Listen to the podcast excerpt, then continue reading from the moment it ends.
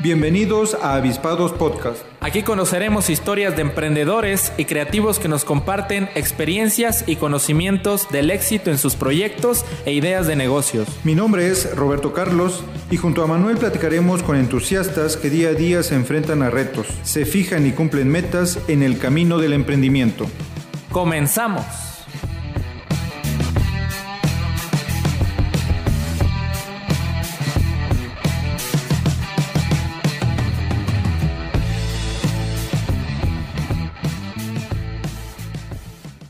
Muy buenas tardes, nos encontramos ya en un nuevo episodio de Avispados Podcast, el espacio en donde damos cabida a las ideas de emprendimiento y creatividad. En esta ocasión, muy dispuestos a escuchar una nueva historia. Roberto, muy buenas tardes. ¿Qué tal Manuel? ¿Cómo estás? Pues estamos en un episodio más de aprendizaje, en una plática, como todas las que hemos tenido, de eh, interesantes historias de éxito, de superación, de dificultades, de retos pero todas con una característica, esa pasión por hacer las cosas, por hacer lo que nos gusta. En esta ocasión no es la excepción y tenemos una gran invitada. Así es, licenciado. Eh, el día de hoy nos acompaña Paola, Paola Ramos, la Inge Paola, muy buenas tardes. Buenas tardes, muchas gracias por la invitación. Bienvenida, pues un gusto tenerte por acá. Gracias. Si me permiten, voy a hablar acerca de su semblanza. Ella es Paola Ramos Alfonso. Nacida el 26 de junio de 1998, acá en Comitán de Domínguez, Chiapas. Es ingeniera en mecatrónica. Ha tomado cursos de programación de llaves y una licenciatura en desarrollo empresarial. Es fundadora y directora de IMMAC, Instituto Máster de Mecánica Automotriz de Comitán. Empezó programando llaves a los 18 años y se ha seguido capacitando, estudiando y especializando en mecánica automotriz. Ha impartido cursos de electricidad, electrónica y próximamente abrirá un seminario de transmisiones automáticas. Realiza también cursos de verano infantil de robótica básica. Cursó sus estudios en la Ciudad de México y pertenece al grupo Transmotors. Y esta tarde se encuentra aquí en el podcast. Bienvenida nuevamente. Muchas gracias. Pues la verdad creo que va a ser una plática súper interesante. ¿no? No, hemos tenido un tema tal cual como, como este. Eh, pero para iniciar, fíjate, me puse a, investigar, ¿no? Para esta plática, ver este, lo que haces y me tocó ver ahí que hace algunos años también participaste en un certamen de belleza para Reina de Feria Comitán. Sí, así es. ¿Cómo estuvo esa, esa aventura? Ya que estamos dentro del marco. Todavía estamos en, en, el marco. Saliendo de esas fechas. Pues realmente fue una experiencia muy bonita. Fue una aventura muy especial muy divertida, aprendí muchas cosas en el cual, pues sobre todo la disciplina, el tener una seguridad en sí misma de lo que quieres demostrar, de lo que realmente tú eres, no de lo que los demás quieren poner en ti. Y yo considero que ser parte de las candidatas a Reina Comitán es una experiencia muy bonita, muy especial en el cual te rodeas de muchas personas, como lo fue el profesor Oscar Bonifaz, que él nos estuvo dando muchas pláticas de nuestro hermoso Comitán y eso pues es algo muy especial, la maestra Gaby Bonifaz. Eh, tuvimos muchas personas especiales que nos estuvieron acompañando durante ese tiempo y pues para mí fue una experiencia inolvidable y que voy a recordar para toda la vida porque realmente lo viví con mucha pasión, le puse todo el empeño, este, conocimos muchos lugares, participé en muchos eventos y pues yo creo que eso es lo más bonito, siempre este, recordar los mejores momentos que pasamos, conocer a nuevas personas y pues yo creo que eso es lo más, lo más especial de, de poder representar un pedacito de lo que es Comitán, que pues realmente este, vas a otro lugar y pues no hay quien no diga que Comitán es un lugar mágico, especial, muy hospitalario y pues yo creo que eso es lo más bonito de, poder participar en ese, en ese ámbito. Interesante, finalmente tuviste esa oportunidad de, pues, de, finalmente quedó en la historia, ¿no? De participar en un certamen como esos que, pues digo, hablando acá en Comitán, es un evento bastante importante. ¿Cuántos años tenías para entonces? Ah, tenía como 18 yo creo. Ya 18. Sí. Que leyendo en tu semblanza dice que desde muy joven comienzas con la programación de llaves, desde los 18 años. Sí, incluso cuando yo entré a, al certamen. Mi papá no quería porque como ya estaba yo en el taller en lo de que es programación de llaves, y pues ahí te, te piden pues que tengas disponibilidad de tiempo, entonces mi papá se complicaba porque decía, bueno, pero tienes que salir del taller, pero realmente no nos arrepentimos porque ese día, esa noche estuvo súper bonita, o sea, toda mi familia también estuvo ahí apoyándome, mi hermano corriendo por la música, que la batucada, después se nos cortan la batucada, me llevó mariachis, o sea, fue una noche inolvidable que todos recordamos de una forma muy bonita. Sí. Sí, valía la pena hacerlo, digo. Pues no se vuelven a repetir este tipo de experiencias. Sí, exactamente. Y pues también de que no te eclipsara un poco la, la presión laboral, digo, ese Sí, no, al contrario, este, yo me considero que siempre he sido una mujer muy responsable en todo lo que me propongo hacer. Entonces, este, pues considero que a mi corta edad mi papá siempre me ha inculcado que si yo voy a recibir un trabajo o algo, pues de la forma en la que yo digo las cosas, pues se tienen que cumplir porque no puedo ofrecer algo que no puedo dar. Ok. Ahora, ¿cómo inicia esa, o sea, cómo inicias en este ámbito de programación de llaves tan joven? Primero fue este una pasión que tuve porque pues mi familia eh, desde siempre hemos estado en el taller. Prácticamente o sea, creciste en un ambiente automotriz. Sí, exactamente. Ahí nos hemos ido creciendo desde siempre con mi hermano. O sea, siempre hemos estado en el taller y nos íbamos todas las tardes para allá. Entonces me empezó a llamar la atención porque pues mi hermano también yo lo veía que trabajaba y pues me empezó a llamar la atención. Y platicando con mi papá para ver qué quería yo ser el día de mañana, pues me, me, empezó a inculcar cómo era ese tema y me propuso este, tomar algunos cursos.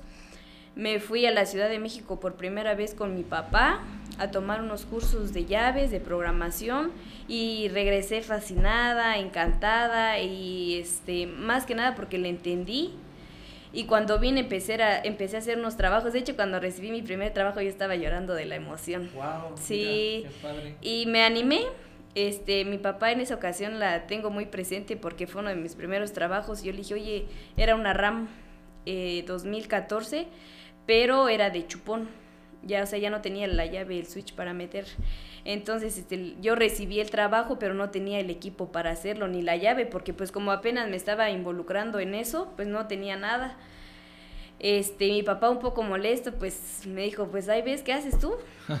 Entonces hablé con mis proveedores de México, me mandaron el equipo, me mandaron la llave y me empecé a meter a programar, me puse a estudiar y a investigar y cuando, o sea, es lo, algo muy especial cuando arranca el carro de que hiciste las llaves, o sea, dije sí puedo, entonces en ese momento dije sí voy a poder, necesito seguir adelante y ese fue mi primer trabajo que hice y la verdad quedé muy satisfecha, muy contenta y pues con mayor razón motivada para seguir adelante. ¿Nos podrías hablar un poco acerca de, de, esta técnica o del trabajo que realizas? Digo, para quienes no estamos muy empapados con la eh, programación. programación de llaves quiere decir, por ejemplo, este los carros, los carros más viejitos, traían en el switch, en el switch es donde nosotros ingresamos la llave. Ahí en el switch traía una antena. Entonces, esa antena, por medio de la llave que adentro traía un chip, estos se comunicaban por, menos, por medio del embobinado. Entonces, al energizar el embobinado, te permitía el arranque ya pues los ingenieros de las industrias y todo eso cada vez nos complican más la vida realmente. Entonces van sacando nuevas tecnologías, por ejemplo ahorita ya no es de switch, le digo esta de RAM ya es con chupón para girar la llave, hay otras que se le conocen que ya son de presencia que se encienden con un botón, o sea, ya cada vez las cosas van van este pues actualizándose, ¿no? Entonces, este, lo que nosotros hacemos es, por ejemplo, cuando un carro no arranca, pues no solamente es la llave, o sea, incluyen muchas cosas alrededor.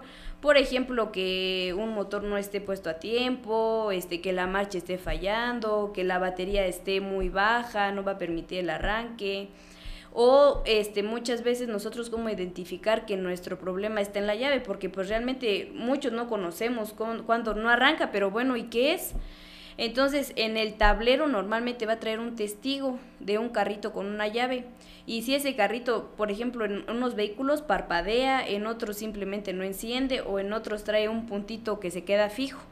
Entonces ahí nosotros identificamos cuando es un problema de llave. Ya con equipos que tenemos, pues ya nos damos cuenta si nos aparece que está bloqueado, que no nos da acceso la comunicación. Entonces ya nosotros con equipos de escáner entramos este por el sistema OBD2, que es un cuadrito que trae bajo el carro para enlazarnos con la computadora para permitir programar la llave. ¿Qué quiere decir permitir este programación? Que la computadora del vehículo reconozca que es su llave original para que entonces permite el arranque. Es decir, por ejemplo, la llave trae un código, digamos 1, 2, 3, 4, y la computadora tiene grabado ese código. Entonces yo, si yo voy a agregar una llave, yo le tengo que decir, ¿sabes qué? Yo soy una nueva llave, pero mi código es 1, 2, 3, 4. Ah, sí, perfecto, yo tengo reconocido ese código. Entonces se enlaza y me permite el arranque. Eso quiere decir cuando nosotros hablamos de una programación. Correcto. Qué, buena explicación, o sea, bastante sencillo para quienes no, este, yo veía la cara para los que no nos están viendo, la cara de Manuel, todo sorprendido, porque no sé si es de los que pensaba que prendía un botoncito y es un emoji nuevo que apareció en, el tablero. sí, pero ¿sabes qué? Sí me llama la atención. Por ejemplo, yo le decía, hay un compañero que su hermano se dedica a ese rajero de vehículos. Entonces yo le decía, porque una vez en un auto lavado dejaron la llave adentro de mi carro, se le subió los cristales y ya no pudieron abrir. Entonces llegó su hermano, el cerrajero, pero lo abrió con, de una forma muy fácil. Entonces yo le decía a él, oye, pero entonces si tu hermano abre tan fácil el, el carro, ¿también lo puede arrancar así de fácil? Él me dijo que no, me habló un poco acerca de, de, de, la forma en que estaba programado y de lo que tenía la llave, que yo no lo sabía, no, ni siquiera me lo imaginaba. De lo cual me surgió y me surgió un poco la duda, si es posible eso en un momento dado, si se puede hacer eso para arrancar un auto o no. Pues hay, no en todos los vehículos. Porque para abrirlo fue como una especie de llave universal, algo así, exactamente, llave maestra, pero para arrancar. Eh, no en todos los vehículos tenemos esa facilidad de, así ah, llego, le hago un truco y lo arranco, no porque por ejemplo, sobre todo en Toyota vienen los carros muy protegidos, incluso por ejemplo en lo que es este la línea Toyota si llegamos a perder la llave en ciertos modelos, o sea, ya no nos permite este añadir una llave o codificar solo con equipos de agencia prácticamente y si no tenemos que cambiar todo el módulo y pues obviamente se elevan nuestros costos. Entonces, en algunos otros vehículos, este, cuando se bloquea, trae un compartimiento, sobre todo en los que son de presencia, trae un compartimiento en donde nosotros tenemos que ingresar ahí la llave y en ocasiones permite el arranque si no es que está bloqueado, porque ¿qué pasa cuando no arranca el carro? Pues estamos intente, intente, intente hasta que nos cansamos prácticamente. Entonces, ese, esa secuencia de intentar el arranque se llama este, inmovilización que se inmoviliza el carro, se bloquea, se protege para que ya no, o sea, se protege en, la forma de que él piensa que lo van a robar, entonces este se inmoviliza el carro, entonces tenemos que hacer una secuencia de, de, trabajo para desbloquear primero, desinmovilizar y después programar, pero no en todos los carros nos permite, ah, sí voy a hacer aquí, arranca, no. Muchas veces tenemos que recurrir de hacer dos llaves para que podamos a poder este codificar las llaves o por ejemplo en otros vehículos el carro quedó muy lejos y muchas veces necesitamos nosotros hacer la programación en línea porque ya ahorita pues nos piden licencias de por ejemplo para poder acceder a, a los vehículos nos piden licencias de agencia. Entonces todo ese lapso ahorita estamos viendo la forma de hacerlo en banco. En banco quiere decir hacer la programación fuera del carro pero todo tiene una secuencia y todo tiene, tenemos que saber realmente bien porque al rato era una cosita sencilla y ya se desprogramaron más módulos porque ahorita la tecnología que está saliendo pues ya de tiempo y de rato es este se llama redes multiplexadas. ¿Qué quiere decir? Que por ejemplo esta es la llave, la computadora, luces, frenos, o sea, ya todo va de la mano. Si falla una cosita, se refleja en otros módulos. Entonces nosotros tenemos que estar pues bien capacitados para saber actuar y no nada más estar jugueteando el carro, porque pues eso nos puede traer consecuencias más graves más adelante. Ya.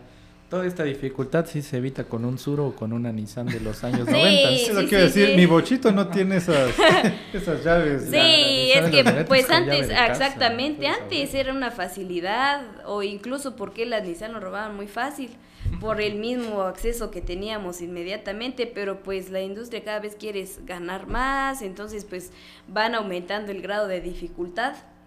Pero eso también lo hace, hace que sean vehículos más seguros. Ah, sobre todas las cosas. Por ejemplo, no es la misma confianza que dijimos ahorita en la feria, la Nissan o un bochito, a dejar una camioneta de, de, lujo, pues que está protegida, que nada más lo tocamos y ya está la alarma sonando. O sea, hay desventajas como también ventajas en el modo de seguridad que traen, pues para nosotros mismos también.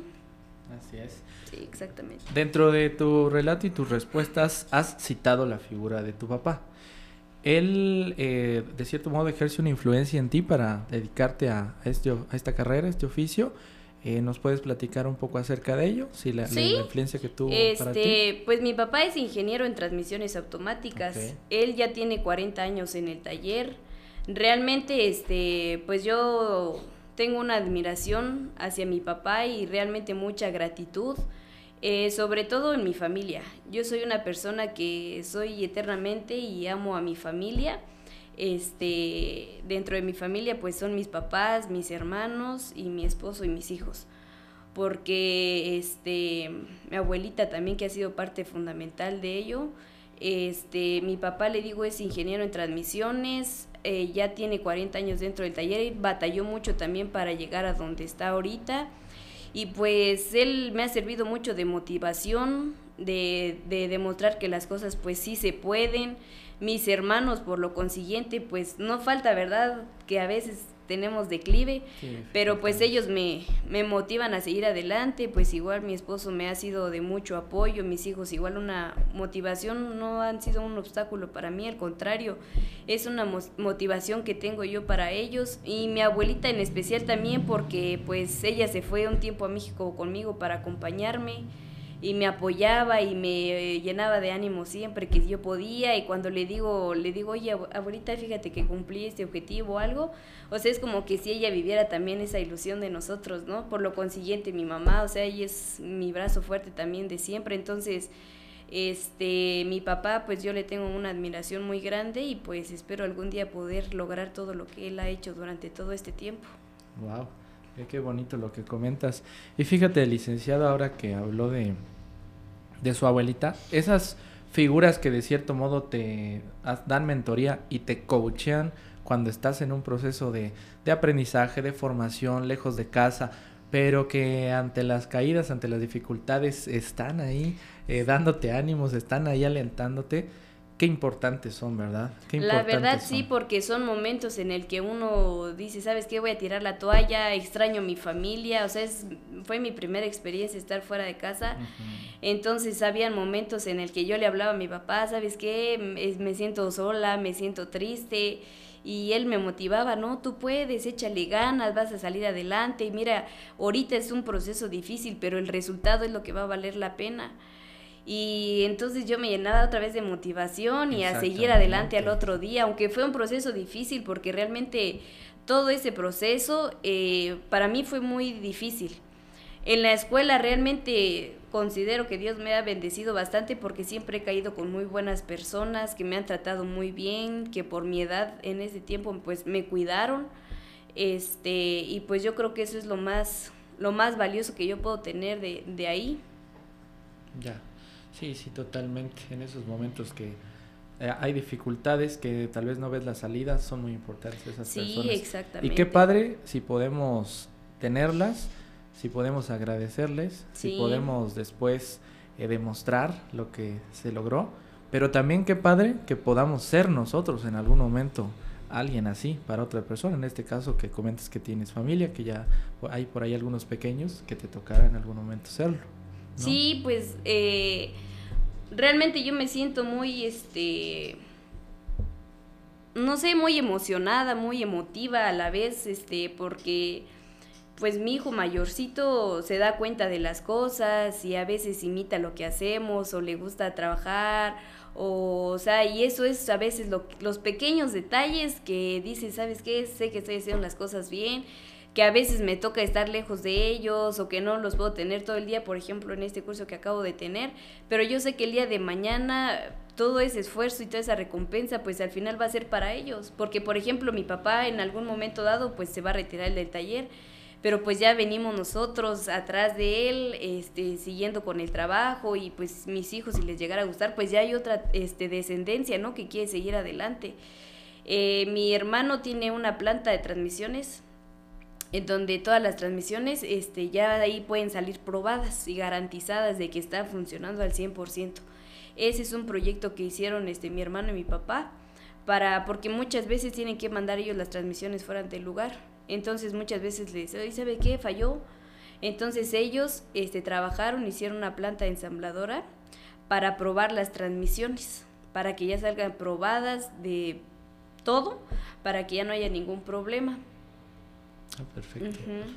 Vemos aquí también pues una familia emprendedora, ¿no? Este de esfuerzo que han trabajado bastante fuerte y que han inculcado eso y que te lo, te lo inculcaron. Sí, exacto. Eh, o sea, tienes toda esa influencia pues de, este trabajo automotriz que no es, no es muy común en, mujeres. Cuando te fuiste a estudiar, eh, eh ¿si era común? ¿Había más mujeres? No, en mi grupo, de hecho, cuando yo llegué, ahora me comenta mi profe de que me veía ahí toda tímida, porque pues yo nunca había, en primera nunca había viajado sola.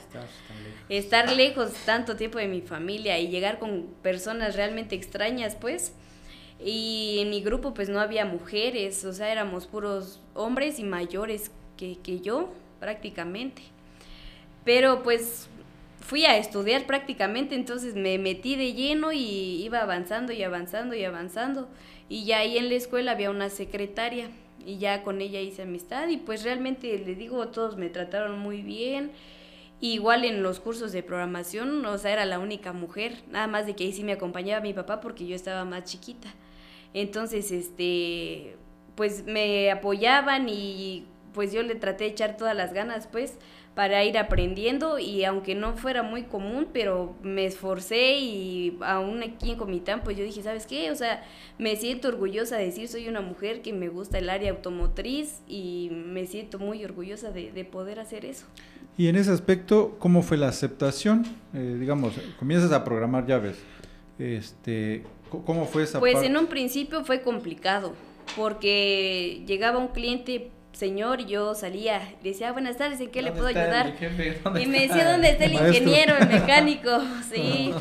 Y pues yo le decía, no, dígame yo en qué le puedo apoyar. Entonces a veces, sobre todo, ganar una confianza y, y un respeto también fue un poco complicado, pero pues yo, yo opino y eso me ha servido mucho, este, que todo está en, la, en tu seguridad en la seguridad y en la responsabilidad en cómo yo me empecé a desenvolver y yo les hablaba al cliente y le decía, mire, esto está así, así, entonces le digo, si gusta, espéreme aquí, yo ahorita le hago el trabajo y pues veían que yo hacía el trabajo y pues mi papá siempre respaldándome. Sí, siempre ahí le decía, oye, tengo este taller, no, hazle así, y ya me decía, y ya salía yo con el cliente y le explicaba, y así poco a poco, porque pues realmente en un principio tratar con una persona sí era complicado, porque hay muchas personas que llegan con cierta malicia, ¿no? O quieren sobrepasarse. Entonces siempre hay que tener límites, más en esta área que es muy, este, pues es un área de hombres prácticamente. Entonces, sí, yo tengo que tener bien marcados mis límites para no sobrepasar esa línea de confianza sobre todo. ¿Y, ha sido difícil esa parte? Pues en un principio sí, ahorita ya, ya me fui acostumbrando pues poco a poco, exactamente. Y por ejemplo, si yo salgo a ver un carro, o sea, va mi hermano o va una persona que nos apoya en el taller, o sea, trato de nunca ir sola o si tengo que ir sola, pues igual voy a trabajar, buenas tardes y hacer mi trabajo nada más. Pero ahorita ya este poco a poco nos hemos ido dando a conocer y pues como yo todo el tiempo he estado en el taller, pues ya me conocen y mi papá, entonces todas esas cosas pues nos han fortalecido. Excelente. Platicabas, o platicábamos fuera del aire acerca de, de las dificultades o, lo que significaba estudiar fuera y estudiar en la Ciudad de México, que ahí fue donde estudiaste.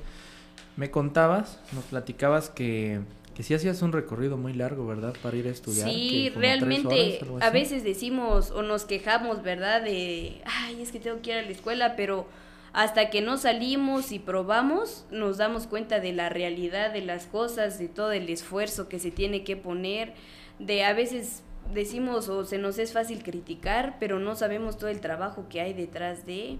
Yo me tenía que levantar diario a las 5 de la mañana, salir a caminar, estuviera lloviendo, con lodo, o sea, estuviera el clima como fuera.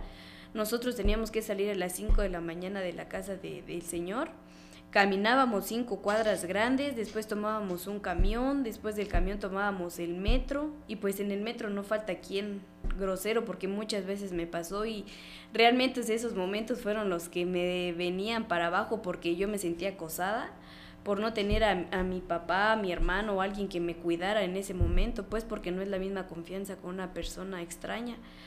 Este, muchas veces me bajé del metro y agarraba un taxi, pero pues se nos elevaba mucho el costo, entonces pues poco a poco me fui aprendiendo a meterme en el vagón de mujeres y ya nos bajábamos en una estación y ahí me esperaba el señor Pepe y ya de ahí este tomábamos otro pecero que nos dejaba en la esquina y ya de ahí agarrábamos un taxi para poder llegar a la escuela donde yo estudiaba.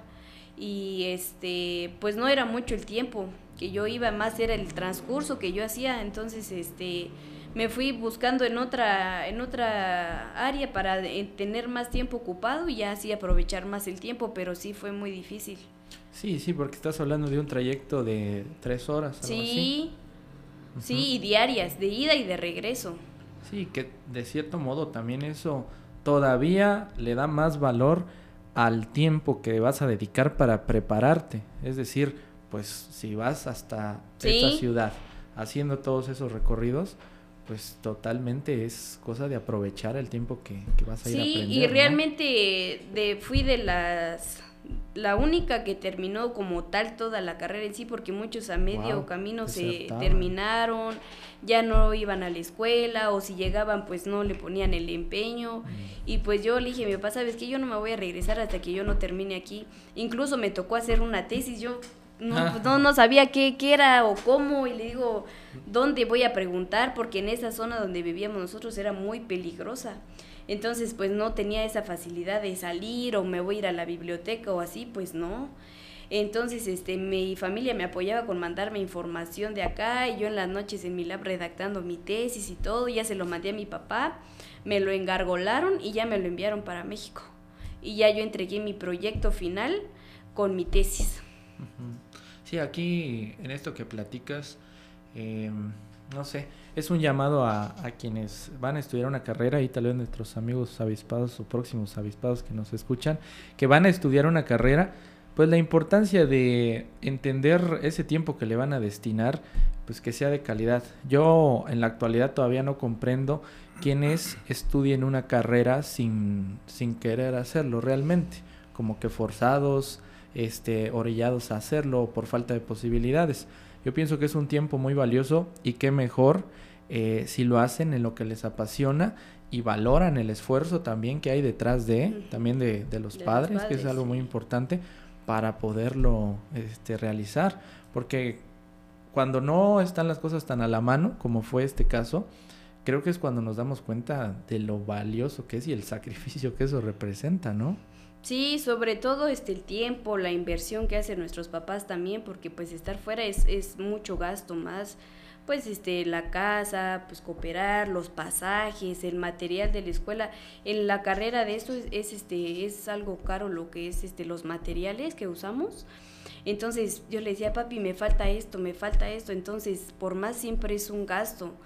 Entonces, este, pues sí, yo igual platicaba con mi esposo y decimos, este, si tienes que estudiar algo, pues dedícate a algo que te apasione realmente, porque también es en algo que te vas a desempeñar y si pues no te gusta lo haces de mala gana o simplemente no le pones importancia. En cambio, si trabajas en algo que te apasiona, pues te esfuerzas por siempre dar un mejor resultado, por trabajar de una forma buena, hacer este, bien tu trabajo, que sea limpio eso es, nosotros hemos trabajado mucho en eso, porque pues vas a un taller y ¿qué, qué esperas ver? pues un mecánico todo sucio, batido de grasa. Entonces, pues igual romper los paradigmas de que no siempre un trabajo automotriz te, te, te, diseña eso, ¿no? Simplemente hay muchas áreas pues de dar una buena presentación porque pues eso también habla bien de tu trabajo. Así es. El orden y la limpieza. Sí, este, totalmente. Y volvemos a, lo mismo, la importancia de tener ese respaldo de la familia, ¿no?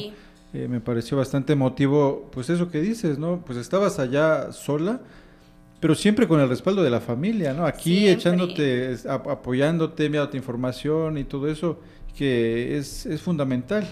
Y lo que dices, la pasión, cuando te apasionas por algo, o sea, ante todas las dificultades, ante todas las dificultades buscas la forma para lograrlo, ¿no? En este caso, pues los estudios, algún emprendimiento, pero importante que existe esa pasión por lo que quieres hacer. Cuando se hacen las cosas forzadas, pues simplemente no salen o quedan a, medias. Y lo que dices, eh, Manuel, para quien esté pensando en elegir la carrera, no se debe tomar a la ligera, hay que analizar muy bien lo que realmente quieres estudiar porque es a lo que te vas a dedicar toda la vida. Sí, y por ejemplo, realmente yo eh, fui a probar, porque me dijo mi papá, ve, prueba y si no te gusta, pues igual me dice si te regresas, no pasa nada, nunca fue como forzado el decir te vas a ir y te quedas y no sé cómo le vas a hacer. Al contrario, fue de que pruebas, este, ve cómo te sientes, si te gusta y si no, pues te regresas y buscamos qué otro te puede gustar. Yo antes de irme, pues intentaba hacer mis circuitos y todo, siempre los quemaba, me salían dos, tres bien. Pero ya que me empecé, eh, eh, me empecé a involucrar más y allá en la escuela, este, pues empecé a aprender y pues me apasionaba y en las tardes como ya no tenía nada que hacer, volví a repasar y volví a practicar, entonces pues sí lo aproveché al máximo todo ese tiempo que yo estuve allá y pues ahora gracias a eso este pues he podido lograr muchas cosas de que cuando yo vine de México mi papá tenía un problema con una transmisión y me dice, oye, no sé qué hacer, esta parte de una computadora está fallando, pero no hay la computadora, una Cherokee. Le dije, a ver, dame chance, hice un circuito le dije, vamos a probarlo. Y yo, lo que mi papá iba corriendo la camioneta, yo iba con mi circuito moviendo para ajustar. Y logramos sacar adelante ese trabajo con el circuito que yo diseñé. Con ese, le, se lo propusimos al cliente, sabe que no hay la computadora, pero pues mi hija hizo este circuito, si le interesa para que ya camine su camioneta, ¿no? Sí. Lo instalamos en la camioneta, el circuito que yo hice, y de esos hice tres. Órale. Sí, de esos hice tres y quedaron trabajando muy bien. Qué maravilla, muchas felicidades ahí por esa aportación. Que comentas que ahora ya te ha tocado también impartir cursos. Sí, acabo de, ahorita justamente la, el lunes tuvimos la exposición, este, el curso fue del 24 al 5 de agosto y estuvimos este, impartiendo cursos de robótica, pero para niños. Este, tuve un horario en la tarde y en la mañana y ya el lunes tuvimos nuestra, nuestro proyecto final, que fue lo que hicieron los niños y todos lo expusimos, invitamos a los papás para que vieran ellos este, pues, lo que habían logrado hacer sus hijos. La verdad estuvo muy bonita, fue mi primera experiencia, pero estuvo muy bonito, todos quedaron muy contentos, muy satisfechos, aprendieron que era el primer, el primer este, objetivo que aprendieran realmente de una forma didáctica y práctica para que no se les hiciera tedioso, porque a veces, o sea, ya sales de la escuela y otro curso y teoría y teoría no, no es, no es este, pues agradable hasta cierto punto eh, para niños. Entonces lo tratamos de hacer de una forma didáctica y realmente quedaron muy contentos. Hicimos unos carritos que cuando se exponen al sol empiezan a caminar solitos automáticamente y ya cuando buscan una, o sea, pues como están caminando y se van a la sombra o lo tapas, ya se deja de caminar, pero todo el circuito que va por dentro, que es muy laborioso, el fabricar tu carrito, buscarle el diseño, las llantitas, los motores, todo eso es lo que lo hace más especial y pues lo logramos terminar muy contentos todos. Oye, y qué interesante porque de este curso pueden hacer la pasión en esos niños por la robótica, ¿no? Sí, todos me decían de que cuándo va a haber otro curso porque pues, o sea, entraban y como que pues a ver qué aprendo o no muy seguros. Y me comentaba una señora en específico, me dice, oye, puede entrar mi hijo como clase muestra porque pues como que no muy, sí, le dije, no se preocupe. Ay, salió encantado el niño que quería volver a llegar y cuando probó su carrito y todo, pues ya se apasionaban. Un niño igual en especial que hacía su carrito y lo agarraba y se lo paseaba, o sea, son cosas muy bonitas y que de ahí puede partir para, o sea, porque a veces nos preguntan qué quieres ser, pero pues no conocemos nuestro Sí, alrededor. no hay bases o no has explorado tus habilidades. Ajá, exactamente. Entonces este puede ser también parte de ello, de que puedes explorar, porque pues es un, o sea, la robótica tiene un sinfín de ramitas, ¿no? Por ejemplo, puede ser robótica aplicada en lo automotriz, robótica en lo que es de medicina, o sea, tiene muchas áreas. Y es muy bonito porque prácticamente la robótica es algo que puedes tú darle vida a lo que estás imaginando. Por ejemplo, yo me imagino hacer un robotito, pues me invento cómo lo voy a hacer, lo hago funcionar y lo puedo lograr hacer. Entonces es algo, un mundo muy bonito en el cual ahorita yo estoy terminando uno de que es de programación, este, pero como si- simulando la domótica, que es por medio de la voz. Y yo le digo a mi tablero encender luces, inmediatamente se encienden. Secuencia de luces, parpadean los foquitos. Entonces todo esto tiene muchas ramas y pues para los que nos gusta es un tema muy bonito. No, y muy vigente. y muy- Exactamente, e- es el tema este que, que tiene futuro, ¿no? Sí. O sea, es, es el presente y ahí va encaminado este todo en cuestión de la robótica y tecnología y Es que todo exactamente, ahorita ya todo es tecnología, cada Sí. vez están sacando más lo manual y están metiendo muchísima tecnología, entonces forzosamente de una u otra forma te orillan a aprenderlo, por lo menos lo más básico.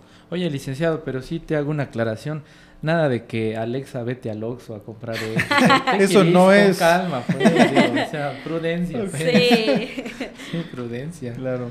Que en este momento suena como una broma, ¿verdad? Sí, pero, Pero, más pues, adelante no sabes. Claro. Sí, totalmente. Por ejemplo, algo que fue muy sonado hace poco, ¿no? Que en el norte van a instalar plantas de Tesla, este, y estaban requiriendo, pues, es- técnicos, ¿no? En, en programación, en robótica, y pues es algo que no se ha explotado tanto en, en México, particularmente. Pero finalmente esa es la tendencia y hacia ahí debe ir encaminada, pues, la educación.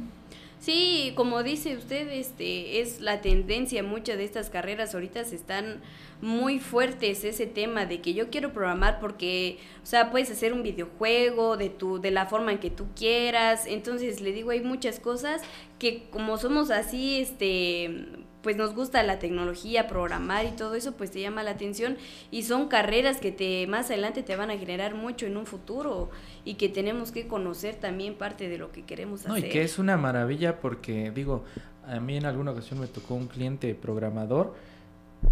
O sea, haz de cuenta que pues lo veías nada más este, en su escritorio. Pero pues está trabajando con todo el mundo y haciendo Sí. operaciones de, de alto, de alto rango, digamos. O sea, que realmente tienes el mundo en tus manos, Sí, ¿no? A, la- exactamente. a tu alcance. Sí. Pues fue una buena experiencia, ¿no? Esto del curso este con los niños, fue tu- el primer curso que, que impartiste. Sí, el primer curso, de hecho es que acabamos de hacer la inauguración de la escuelita, que es este IMAC, es Instituto Máster de Mecánica ah. Automotriz. Lo acabamos de, de- de hacer porque pues tratamos de dejar todas las instalaciones aptas para cursos, que uno esté cómodo, acabamos de meter clima, este, pues las, las instalaciones, las mesitas, todo están muy cómodos, la verdad. Y tratamos de ser una empresa vanguardista para que, pues, si vas a estudiar algo y vas a invertir, pues que sea realmente que valga ¿Qué la pena. cursos has impartido en, en IMAC? Ahorita el ingeniero que vino, este, impartió de electricidad y de electrónica. Eh, vino un ingeniero de México a impartirlo. Y yo el que di fue ahorita el de verano, que fue el de robótica para niños. Y ahorita viene otro ingeniero de México para abrir el seminario de transmisiones automáticas, porque ahorita vamos a empezar a abrir seminarios. Sí. Ahí es, va enfocado a, a personas que están en esta rama de negocio, digamos. Sí, por ejemplo, el seminario sí es este para mecánicos o pues sabes que a mí me interesa aprender o por lo menos tener una idea, pues adelante para ir a- empezando a conocer también parte de lo que es la transmisión automática. ¿Dónde se localiza? Estamos sobre la calzada del Panteón, antes de llegar al primer semáforo que está de la central de abastos, a mano derecha. Ahí es una instalación de dos pisos, y la fachada es color naranja y afuera dice Laboratronic Technology, que es la empresa que yo empecé a crear de que era programación de llaves, pero este es como este ya lo vamos a hacer un instituto y lo vamos a registrar ante la SEP. Por eso es, escogimos un nombre en específico que identifique que es la escuela de mecánica. Mira, que descubres también en ti esa vocación. Sí, realmente yo dije, nunca había dado clases y yo platicaba con el ingeniero y le decía, profe, pero ¿cómo le voy a hacer? No, pues ya me dio unos tips. Vas a hacer esto, primero prepara tu material y como vino a terminar el curso de, de electrónica, pues ahí en las, en las mañanas, profe, ¿cómo esto? No quita esto, pone esta información y como es todo eso de información, pues yo la conocía, se me hizo más fácil. Y yo en un principio tuve a tres niños porque le adelanté unas clases y me empecé como que a fobiar y todo. Pero de ahí les comentaron y metieron otros niños y otros niños y en total tuvimos 12 niños. Para empezar, pues yo dije, pues, ¿sabes qué? Estoy muy contenta y traté de enseñarles con juegos, eh, memoramas, este, adivinanzas este, y sobre todo práctica porque pues esto sí es mucha práctica. Más que de teoría es mucha práctica por las conexiones, porque pues ahí todo es en circuito. O sea, todos son circuitos, cables, componentes, resistencias, todo, resistencias, este, transistores. Entonces necesitamos mucha práctica y ya ahorita este igual nos estamos capacitando para poder este dar un mejor servicio también en el taller. Por ejemplo, probar las computadoras de banco, tenemos un osciloscopio, tenemos equipo que es este pues de alto rango para poder, por ejemplo, a veces vamos a un taller y me checa esta pieza y a veces decimos, sí, sí sirve o no sirve y cuando en realidad sí servía. Entonces, para evitar más gastos al cliente, nos estamos capacitando, estamos haciendo un laboratorio ahí en IMAC, un, un laboratorio de, para pruebas de banco. Por ejemplo, tenemos el osciloscopio, un lavado de inyectores, un simulador para inyectores, un simulador para computadoras, para componentes del carro, para poder brindar un mejor servicio. Perfecto. pues se va extendiendo la, la, rama de, acción. Pero, eh, destaco esa parte de que todo está bien estructurado, o sea, tienen pues esa chispa de emprendedores, ¿no? Digamos, cuando, pones lo de programación de llaves, me gustó mucho el, nombre, la imagen de Laboratronic, ah, ¿no? O sea, tiene una marca. Este, está el Instituto Máster de Mecánica Automotriz, ¿no? Este, concursos bastante interesantes, el laboratorio que dices, o sea, todo bien hecho. Sí, realmente pues en eso nos hemos este, basado nosotros. Si vamos a hacer las cosas, pues siempre que estén lo mejor posible. Yo le decía a mi papá, ya, ya empecemos, porque yo a veces soy muy acelerada. No, ya, ya quiero hacer. Me decía mi papá, bueno, si vas a hacer esto, ¿dónde lo vas a hacer? O sea, siempre, siempre tener una base de las cosas que tenemos que hacer, por ejemplo, nuestra visión, misión, objetivos, o sea, todo bien estructurado, bien planificado, el tiempo que vamos a dar, qué cosas se van a dar y sobre todo que tenga una secuencia. Porque, por ejemplo, yo abro un curso de programación de transmisiones y no conoces ni siquiera qué es un multímetro, es un decir, ¿no? Entonces, un multímetro. es básico, ¿no? Ajá, entonces por eso tratamos de llevar siempre una secuencia. ¿Para qué? Para que sabes que el primer paso es electricidad, de ahí sigue electrónica, de ahí ya por niveles para que realmente cumplamos nuestro objetivo de ir, este, por ejemplo, aprendí primero esto, que es el primer, básico, primer paso y es lo básico el siguiente nivel, el siguiente nivel, para tener siempre una secuencia de lo que estamos enseñando y no de que se me ocurrió dar este y abro un curso y se me ocurrió esto y doy un curso.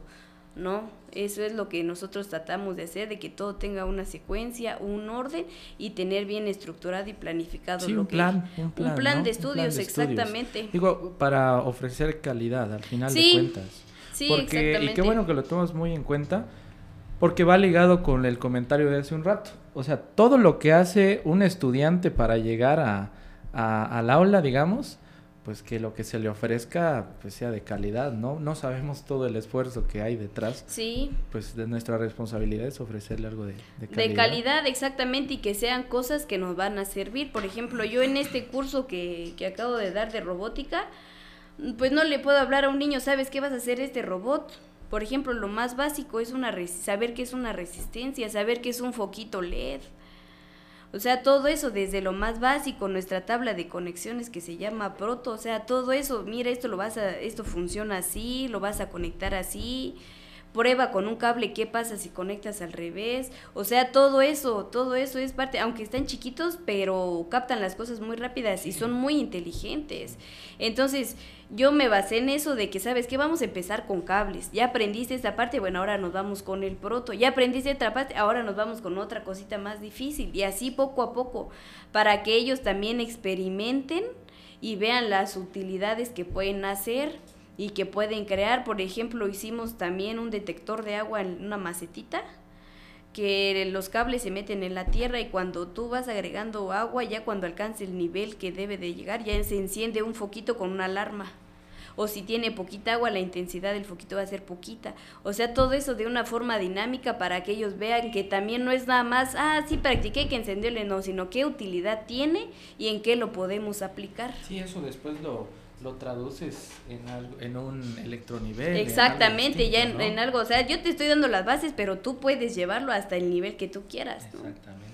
Sí. Qué bueno, muchas felicidades por, sí, gracias. esa labor ahí de todo el equipo, porque es de parte tuya, me imagino, de tu papá y tal vez de tus hermanos, tal vez, ¿no? Sí, de todos, pues realmente en este curso pues me apoyaron toda, toda mi familia global y pues me siento muy afortunada porque pues ahí están, o sea, el, último día llegaron todos, mi esposo, ahí, este, ahí ayudándome qué falta, mi papá igual, mi mamá ayudándome a la decoración, que el mantelito, que se veía pues presentable, porque pues de nada sirve que estemos forzándonos, trabajando y al final presentar algo que no es de calidad, pues no. Entonces nos queremos siempre distinguir y dar a conocer, pero por un servicio de calidad.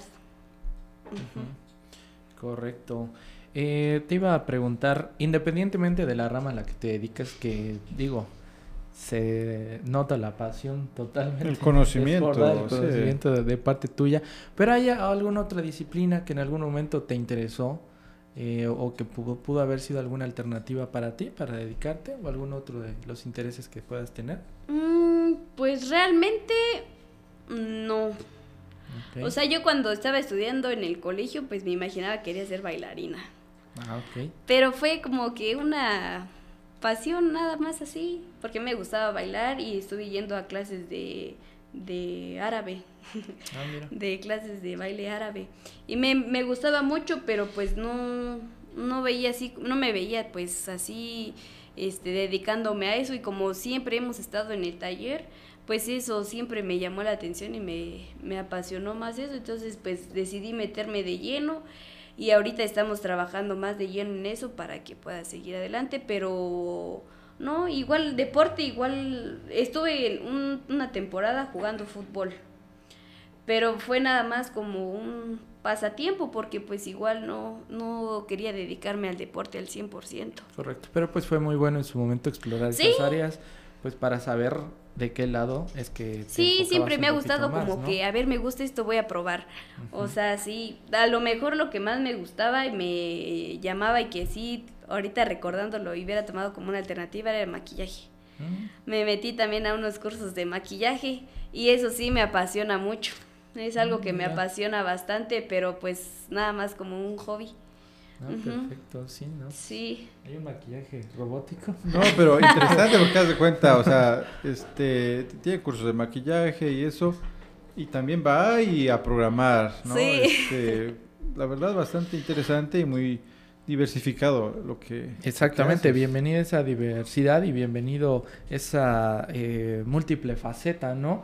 Darnos esa oportunidad, o sea, no cerrarnos y decir digo, ¿cómo es que eh, yo dedicándome a esta profesión, pues de repente, no sé, puedo dar un número de circo, digo, hablando de un caso extremo, pero teniendo la, abriéndose, ¿no? A las oportunidades. Sí, exactamente. Y eso es algo que me apasionó porque este, empecé a practicar y me gustaba y mi mamá me decía, a ver, pruébame a mí, y luego mi hermanita y decidí tomar un curso y pues ahora cada que van a fiestas ya maquilla Tú eres la, experta.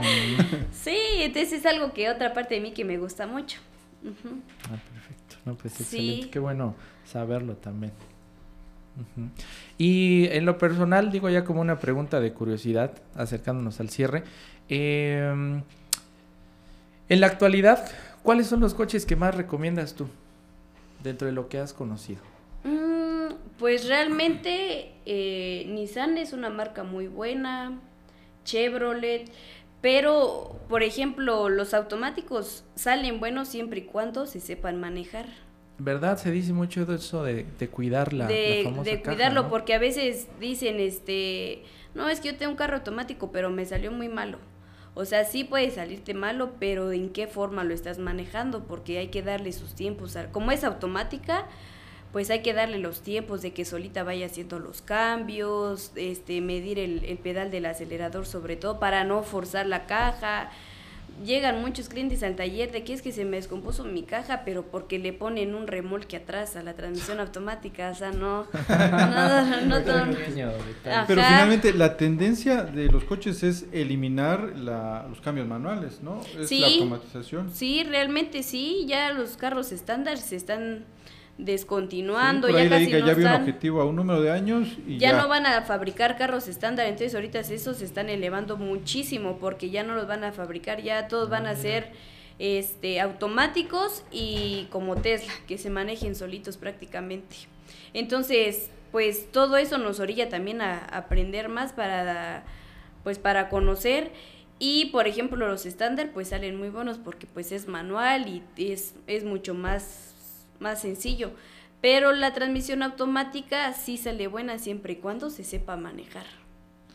Ah, mira. Buen, buen Sí. dato. Sí, sin embargo, sí me llama la atención eso que comentas, que se tiene planteado que vayan desapareciendo. Sí, ya es, es una cierta cantidad que ya lo publicaron de que los carros estándar ya van a desaparecer y todo lo van a este, automatizar, pura transmisión automática, este, las baterías también que van a ser con carga solar, paneles solares.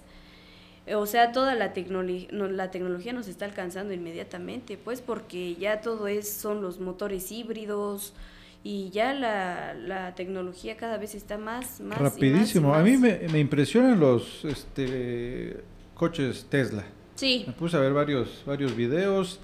O sea, impresionante.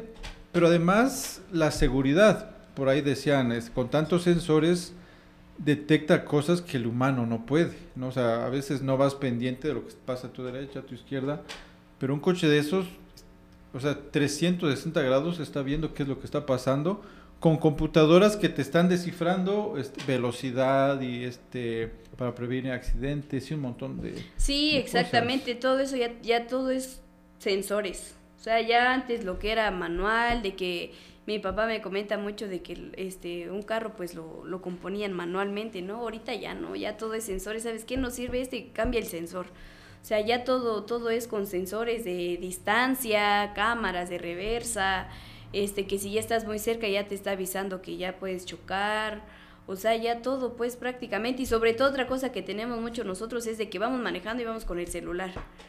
Entonces, pues también nosotros no promovemos a, a cuidarnos, pues prácticamente de algún accidente o algo, nosotros nos distraemos muy fácil. Entonces, todos esos carros, pues que ya son más sofisticados, Sí, al que ya que vienen a la diciendo, vanguardia. ya agarraste el celular. Ya déjalo. Otra- vez. Digo, Ajá. un toque eléctrico ahí para que ya, ya lo Sí. Y no, pues ese semáforo y todo ya está en preventivo, o sea, Y fíjese que salió un carro ahorita que en el semáforo, bueno, ya tiene tiempo, en el semáforo se apaga. Y ya que esté en verde y aceleras, como que otra vez da, marcha y ya, sigue caminando. Eh, lo, lo hace más eficiente, ¿no? Sí. El consumo Que sí de- va a los Una, una cosa es más eficiente y así, pero pues ya para, por ejemplo, si se llega a descomponer, ahí Ajá, ya viene es lo el que detalle. pensaba, porque sí, un, un amigo este, tenía un carro de esos, este, un BMW me parece. Y dije, o sea, sí está muy eficiente y todo eso, pero ¿qué tanto en cuanto a la durabilidad? O sea, se apaga y, y se enciende. Claro, son, es tecnología muy sofisticada, ¿no? Pero que ya no cualquiera puede meter mano en esos. Sí. Que a la vez es parte de un proceso también. Ahorita tal vez no cualquiera, pero también el paso del tiempo nos va a obligar a estar capacitados para poder Sí, para, poder poderlo trabajar. atender. Y para eso está IMAC, ¿no? Con exactamente. Para eso estamos nosotros. Porque es impresionante de que sí hay este mecánicos que si no se están actualizando, o sea, va a llegar un momento donde no van a poder meter mano porque se va a requerir más de ingenieros, ¿no? Que sepan de programación y de computadoras. Y es que ahorita ya todo es programación. O sea, por ejemplo, mi papá repara una transmisión automática, pero no es como antes. Ya la reparé, montala y ya quedó. Ahorita ya se reparó, pero hay que programar el módulo. Hay que resetearlo. Sensores, o sea, todo cada vez está más sofisticado. O por ejemplo, cuando le hacemos un servicio al carro de cambio de aceite. Ahorita ya que le hicimos el cambio de aceite, tenemos que decirle a la computadora que ya se le realizó el cambio de aceite. O sea, hay que resetearlo todo con escáner para que entonces el testigo que marca en el tablero se apague, porque si no todo el tiempo Va a estar, va a estar este, pidiendo que se cambie el cambio de aceite. dijera aquí Manuel. este. Puro emoji. O sea, que me ganaste porque yo te iba a decir, o sea, licenciado no es darle dos golpes a la marcha, pues. O sea, no, no, no No, es co- así. como le hacía este Homero Simpson, cuando prendía un foquito le pegaba ahí algo mejor para que no, no con marcador ahí. negro para que no lo veamos, sí, ¿no? Sí. Pero eh, estamos hablando de carros eh, sofisticados, ¿no? Co- Con los suritos y como decías, los bochos podemos seguir este Claro, pero no, pues el tiempo, la tecnología nos va obligando también a estar ya. esa más vanguardia. rápido de lo que creemos. ¿no? Sí, Sí. de lo que estamos imaginando, tenemos que ir nosotros actualizando cada vez más porque llega un carro nuevo. Ya, por ejemplo, puede ser de la misma línea, el mismo vehículo, pero ya en un año, aunque sea de diferencia, ya viene algo nuevo. Y eso nos obliga a aprender más. Por ejemplo, hay un vehículo que si no nosotros este, liberamos la, el volante motriz, no nos permite programar. Entonces cada vez nos lo ponen más difícil para seguir acudiendo. Pues no entendí cómo estuvo eso. O sea, te ref- el volante motriz, ¿a Sí, qué el, te volante, el volante, Ah, o sea, si la tú no dirección, haces... si no liberamos esa parte que trae un sensor, nosotros no nos permite programar. Ah, Exactamente, viene. O por ejemplo, cuando se activa la alarma, a veces no nos va a permitir el arranque.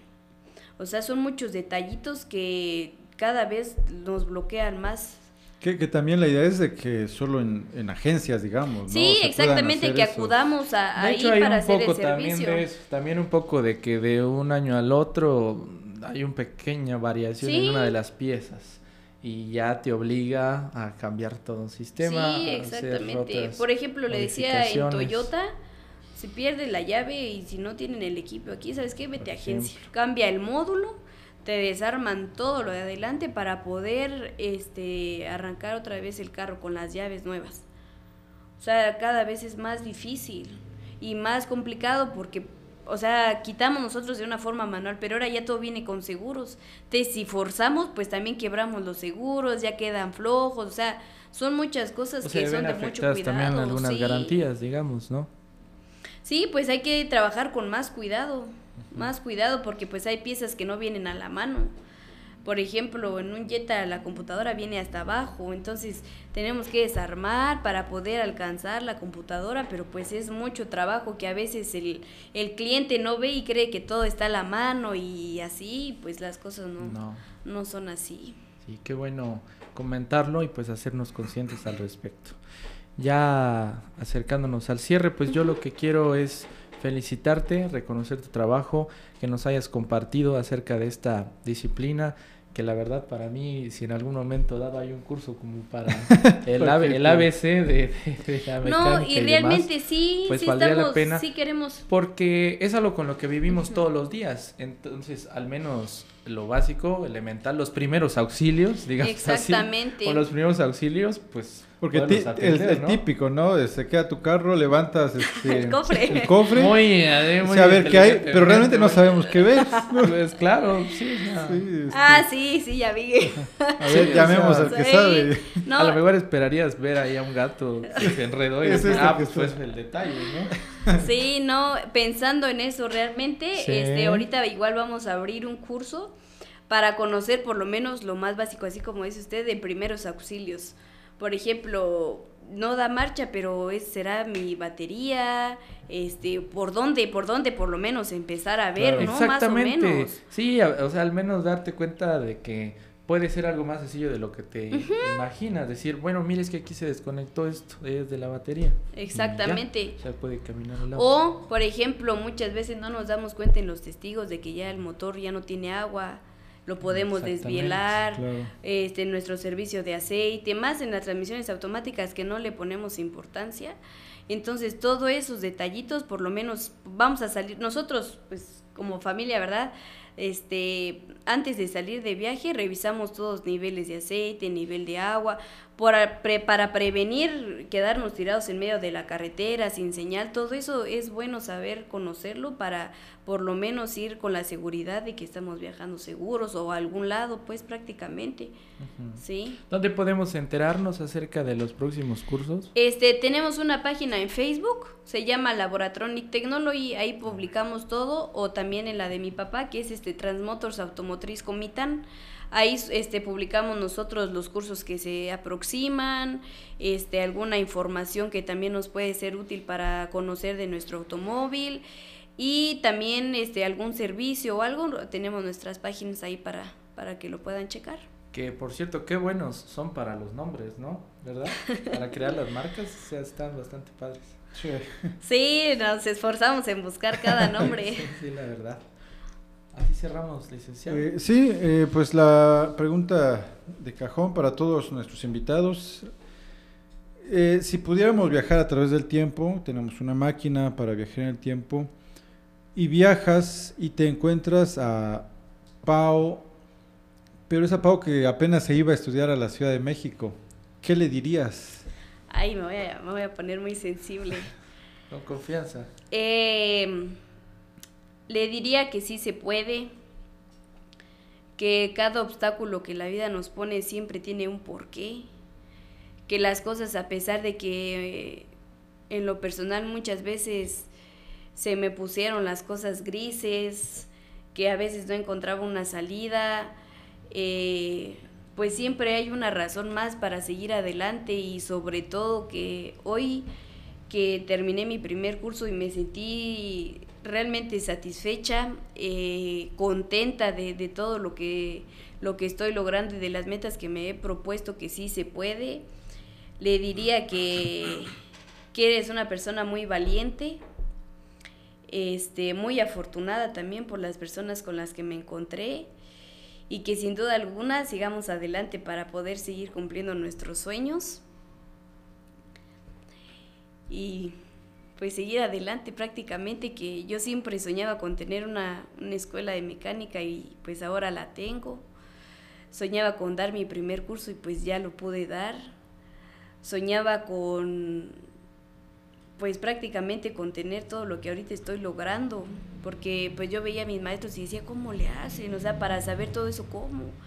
Pero todo es a través del estudio también, entonces pues me siento muy emotiva, recuerdo mucho, eso lo tengo muy presente y eso me saca a flote muchas veces cuando estoy en, en pues de caída, en momentos difíciles exactamente, recuerdo todo eso y digo, ¿sabes qué? Atravesamos por todo esto, pasamos cosas, cosas muy duras y ahora que ya estoy aquí, que lo tengo todo, tengo que poder y tengo que salir adelante y lo voy a poder hacer y pues me siento muy, realmente pues la palabra clave es que me siento muy orgullosa de poder lograr lo que estoy logrando ahora, de tener a una familia hermosa que me apoya siempre, de tener a mis hijos que es la mayor bendición, de que en su momento todos decían, no, pues ya tienes hijos, o sea, ya, ya dedícate a tu casa, ¿no? Pues no, realmente no, o sea, al contrario, ¿sabes qué? Aquí están mis hijos, sí, por ratitos yo salía y pues mi bebé como está chiquito, pues yo salía a amamantarlo y otra vez a regresar. A mi hijo más chiquito en ocasiones me lo llevaba a hacer trabajos lejos, mi papá me lo cuidaba, o sea, realmente son cosas de que a veces no nos damos cuenta, pero que son cosas muy valiosas en lo personal que me ayudan a salir adelante. Perfecto. Felicidades, felicidades por ello y que te encuentres ahora en este momento y que venga lo mejor para los proyectos que ahorita tienes en puerta. Sí, muchísimas gracias. De igual manera, Pau, muchas felicidades por, por todo lo que has hecho, por todo el esfuerzo que pones. La verdad, eh, yo quedo bastante motivado, muy emocionado con estas pláticas. Me gusta encontrar a estas personas como tú con ese entusiasmo, con ese avispamiento, con esas fuerzas porque nada es de gratis. A veces es muy fácil decir, ah, este, le va muy bien o, o este... Ver de forma superficial. Exactamente. Pero detrás de todos esos éxitos y esos emprendimientos, detrás hay mucho esfuerzo, que no todos tienen esa fuerza para resistir y llegar hasta el final y, y lograrlo. Entonces a mí me gusta mucho encontrar a este, estas personas este, como tú. Muchas felicidades por lo que haces. Es una historia bastante fascinante. Se ve que dominas muy bien el tema. Este, ¿no? Escuchar este, cómo platicas sobre este tema automotriz, sobre programación. Este, la verdad me gustó mucho esta charla. ¿Algo con lo que quieras finalizar? Pues eh, primero agradecerles mucho por darme este espacio, de venir a contar mi historia, que realmente es algo este, muy especial para mí, todo eso que de la trayectoria, de cómo se van creando las cosas, que como usted dice igual, a veces decimos, ah, pues ya lo sacó y hizo los carritos y todo, no, pero detrás de eso hubieron noches que yo me desvelaba pensando en qué vamos a ver mañana, cómo se los voy a enseñar, o sea, el domingo yo me pasé toda la mañana armando los carritos, poniéndole un detalle para los niños, probando los motores. O sea, detrás de todo lo que vemos hay mucho trabajo, hay mucho trabajo y sobre todo mucha, mucha pasión para ponerle la energía, para siempre salir adelante y dar una sonrisa, agradecer y sobre todo agradecerle a Dios también de que yo soy muy apegada a eso, de que sabes que Diosito, gracias por darme esta oportunidad, Virgencita, dame sabiduría para poder eh, enseñar, para, para saber cómo, cómo sacar adelante esto, para salir adelante con mi proyecto. Y porque yo lo tomo muy personal mi proyecto y lo voy a hacer y mando a hacer unos diplomitas y detallitos que realmente para nosotros son muy importantes porque un diploma no es son simplemente un papel, sino es algo que tú estás concluyendo, que te esforzaste, que aprendiste y que el día de mañana, ah, yo tomé este curso y gracias a eso yo aprendí esto o eso me sirvió para esto, ¿no?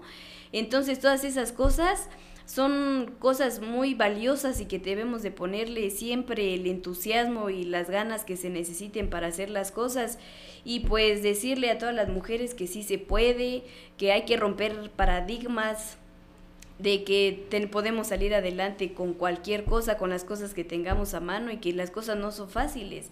Hay que trabajar, hay que sacrificar para merecer y ganar más adelante. Perfecto. Excelente, pues así nos, nos despedimos. Muchas gracias, Pau, por compartir esta plática. Estuvo fascinante, así terminamos otra gran historia de Avispados Podcast. Y les recordamos que estamos en las redes sociales como eh, Facebook, Instagram, TikTok. Y nos escuchan en las plataformas de podcast como Spotify, Amazon Music, Apple Podcast y Google Podcast. Muchas gracias y nos escuchamos en la próxima. Gracias, amigos. Gracias. Hasta la próxima. Bye, bye.